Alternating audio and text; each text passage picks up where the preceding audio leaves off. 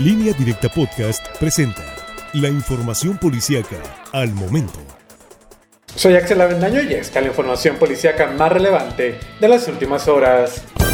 De un balazo en el pecho fue herido un hombre en el poblado El Pino perteneciente al municipio de Tamazula, Durango. Fue llevado al Hospital Integral de Cozalá y finalmente lo llevaron en avioneta al Hospital General de Mazatlán. El herido fue identificado como Everardo de 55 años con domicilio conocido en la comunidad del Pino en Durango. Policías municipales de Cozalá recibieron el reporte sobre un hombre baleado que llegó al Hospital Integral de dicha localidad a las 3 de la tarde de este viernes y confirmaron el reporte. Posteriormente fue llevado en una avioneta Cessna hacia la unidad médica de Mazatlán debido a la gravedad del impacto que sufrió en el tórax.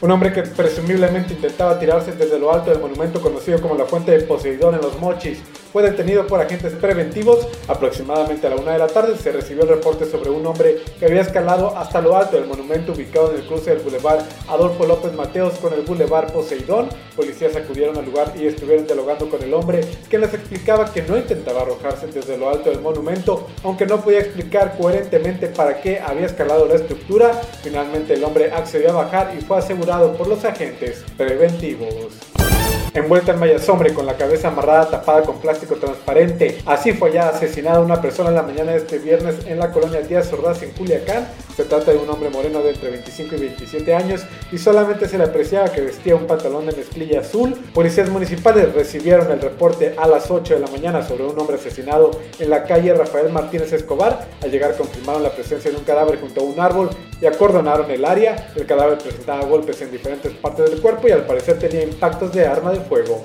en la cabeza.